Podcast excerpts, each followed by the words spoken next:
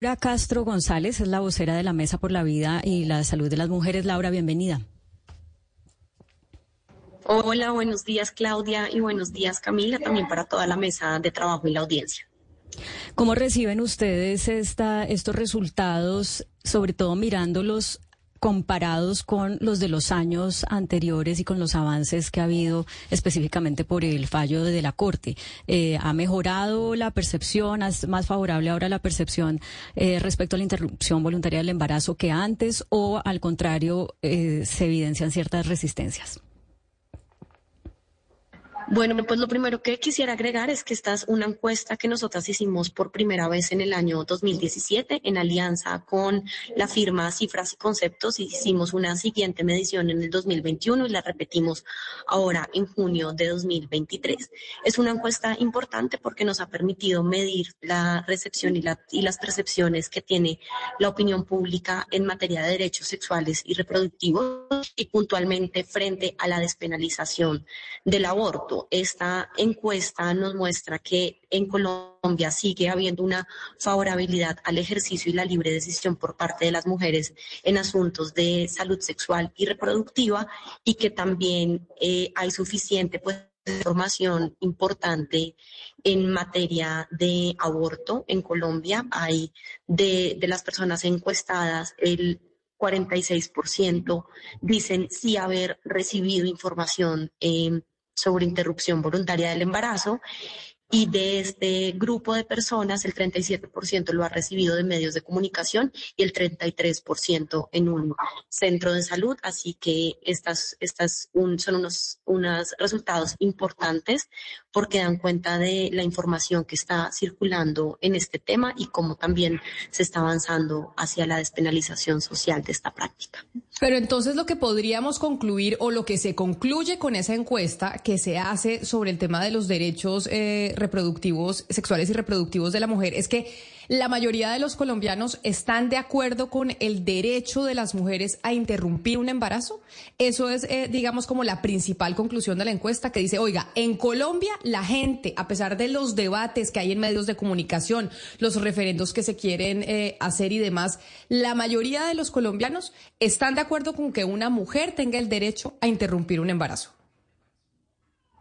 Mira, la pregunta puntualmente que planteamos desde cifras y conceptos y la mesa es qué tan de acuerdo o en desacuerdo está con que las mujeres que abortan voluntariamente vayan a la cárcel. Y aquí el resultado es que el 61% está totalmente en desacuerdo con que las mujeres que abortan vayan a la cárcel. Y de esto, digamos, se deduce la, despenalización eh, de esta práctica y al despenalizarse eh, la práctica de, de aborto, se, se deduce también que las mujeres pueden acceder a servicios legales y seguros y así lo ha determinado el Ministerio de Salud en su resolución 051. De hecho, también gran parte de la información que han recibido las personas es que, es que el aborto en Colombia es un derecho y es un procedimiento de salud seguro. Pero entonces, eso, la pregunta concreta que se hizo en la encuesta es si que que las mujeres que interrumpen voluntariamente su embarazo deberían ir a la cárcel o no. Pero no se le pregunta a la, a la ciudadanía o a la audiencia que, que, encuestaron si están de acuerdo, más allá de incluir el tema de que vayan a la cárcel o no, si están de acuerdo con que las mujeres tienen el derecho de interrumpir voluntariamente su embarazo. ¿Esa pregunta se hace en la encuesta o esa pregunta no se hace? Sí, esa pregunta también se hace en la encuesta, se pregunta en una escala de 1 a 6 qué tan de acuerdo o en desacuerdo está con la afirmación de que la IVE es un derecho y se encuentra que hay un 48% de los encuestados que están totalmente de acuerdo. Y este porcentaje aumenta eh, cuando entramos a ver las personas que tienen estudios universitarios y universitarios y de, y de pregrado y aumenta también en el porcentaje en el grupo de personas que tiene una afiliación ideológica de izquierda. Pero entonces, 48% dice que sí debe ser un derecho eh, de las mujeres, que la mujer tiene el derecho a interrumpir su embarazo eh, voluntariamente, pero el 52% dice, eh, dice que no. O, o hay un porcentaje que dice que no sabe, no responde. ¿Por qué le estoy haciendo estas preguntas? Porque quiero entender culturalmente en Colombia, porque muchas veces, digamos, como que la normativa judicial y legislativa y todo puede ir por un lado distinto a lo que ya estamos nosotros eh, avanzados eh, como sociedad, que incluso fue lo que pasó en, eh, en los Estados Unidos en un, en un momento dado, que ya la sociedad había cambiado tanto a pesar de que la legislación iba en contra. El 48% dice que sí es un derecho. ¿Qué porcentaje del, del país cree que no?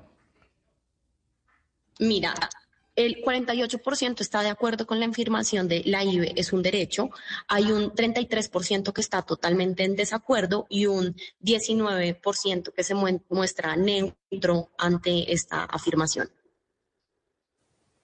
Sí, hay ah, algo muy interesante que, pues, que, que, arroja esto, lo que nos está diciendo la señora Castro, y es que se, se salió el aborto de, de, la conversación de lo penal. O sea, ya se logró que lo saquemos. Eh, yo creo que ese es el gran triunfo, que se saque la conversación de lo penal y que lo, y que se inscriba en el campo de la salud y de la libertad de las mujeres. Pero, pero eh, la, duda que yo tengo es qué tanto se preguntó en territorio rural, si esta encuesta fue eh, de carácter urbano o también tuvo, eh, digamos, presencia en áreas rurales donde uno eh, imaginaría, pues o intuitivamente uno creería que tal vez no se cuenta con tan buena información. Quisiera primero reaccionar a tu, a tu comentario y es en efecto hay un avance y un cambio en los términos en la conversación en que se ha abordado la discusión pública sobre el aborto, porque cada vez menos estamos entrando en debe ser o no debe ser un delito y estamos avanzando hacia el reconocimiento de la conversación del aborto como un asunto de salud pública y como un servicio de salud que se debe prestar como cualquier otro servicio de salud sexual y reproductiva, los cuales hacen parte o están reconocidos dentro del derecho a la salud. Y menciono esto también porque ha sido uno de los objetivos del movimiento Causa Justa que logró la despenalización del aborto el año pasado, no solamente obtener un fallo histórico como el que obtuvimos, sino también transformar la conversación pública en, en este tema.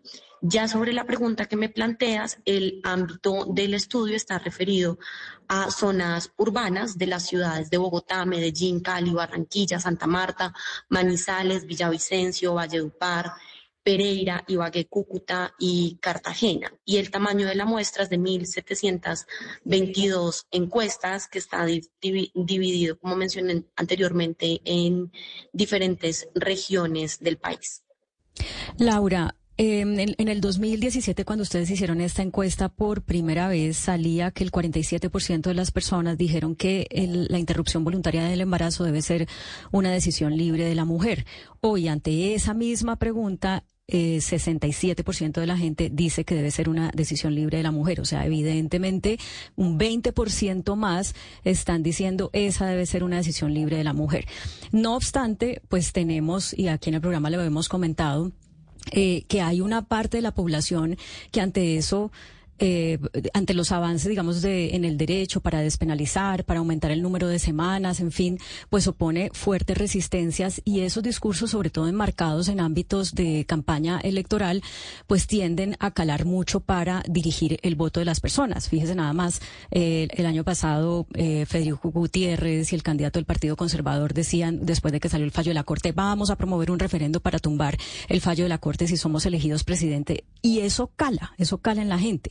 ¿Cómo analiza usted que a pesar de este aumento, digamos, en la percepción de que es la mujer la que debe decidir esto y nadie más, esos otros discursos se puedan capitalizar políticamente y den votos? Yo creo que esa es una pregunta muy, muy interesante porque permite conjugar varios elementos que entran eh, en la decisión de un votante.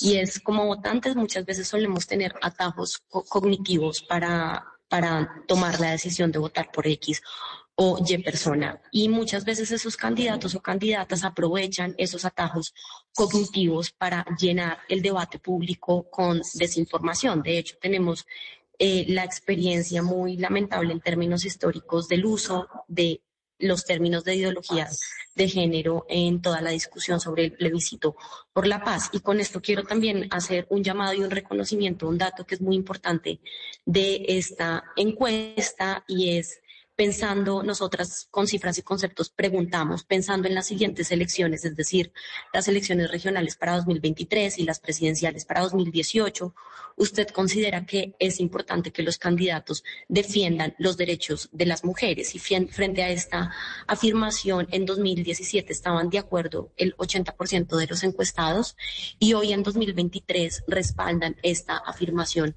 el 93% de las personas encuestadas. Y con esto quiero mencionar que cada vez más la agenda de derechos de las mujeres debe hacer también parte de la agenda programática y de campaña que tengan los candidatos, pues los derechos de las mujeres no están aislados de la construcción democrática y puntualmente los asuntos de derechos sexuales y reproductivos no atañen solamente a las mujeres, sino que involucran, digamos, a la sociedad en el amplio ejercicio de la justicia y de la democracia.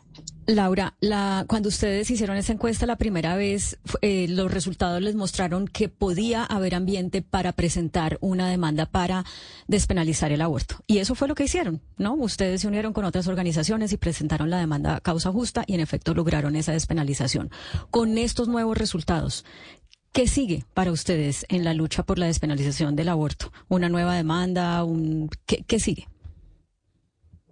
Pues nosotras desde el movimiento Causa Justa, desde el día uno del fallo histórico, estamos concentradas en diferentes frentes de trabajo. Uno es aportar en la implementación de la sentencia y esto para nosotras se traduce en el acceso a servicios seguros, legales y oportunos eh, de interrupción voluntaria del embarazo. Y ahí un avance muy importante es la resolución 051 de 2023 del Ministerio de Salud. Un segundo frente de trabajo refiere a la protección legal y política de este fallo, pues como sabemos los ataques y los intentos de retroceso vienen de diferentes actores y son constantes. Lo vemos, digamos, también en otras experiencias transnacionales y proteger este fallo creo que es una de las principales responsabilidades que tenemos como sociedad, pero además un compromiso ético que tenemos con las mujeres que han tenido que acceder en la historia a abortos inseguros e indignos. Y en el último frente de trabajo estamos ah, aportando a la despenalización social del aborto, que no es más que la creación de entornos de legitimidad donde todas las mujeres, todas las decisiones que las mujeres tomamos sobre nuestros propios cuerpos pueden tomar, ser tomadas sin ser tachadas ni discriminadas. Y esto atañe no solamente a los derechos sexuales y reproductivos, sino también incluso al ejercicio de los derechos civiles y políticos. Así que nuestro compromiso con la sentencia es absoluta y ahora estamos concentradas, digamos, en seguir aportando a la transformación del debate y los cambios en la opinión pública. Pues es Laura Castro, vocera de la Mesa por la Vida y la Salud de las Mujeres, que fueron los que ordenaron esta encuesta con cifras y conceptos para saber lo que están pensando los colombianos sobre el derecho de las mujeres a interrumpir voluntariamente su embarazo. Laura, mil gracias por haber estado aquí con nosotros. Feliz día. Muchas gracias a ustedes y buen resto de día.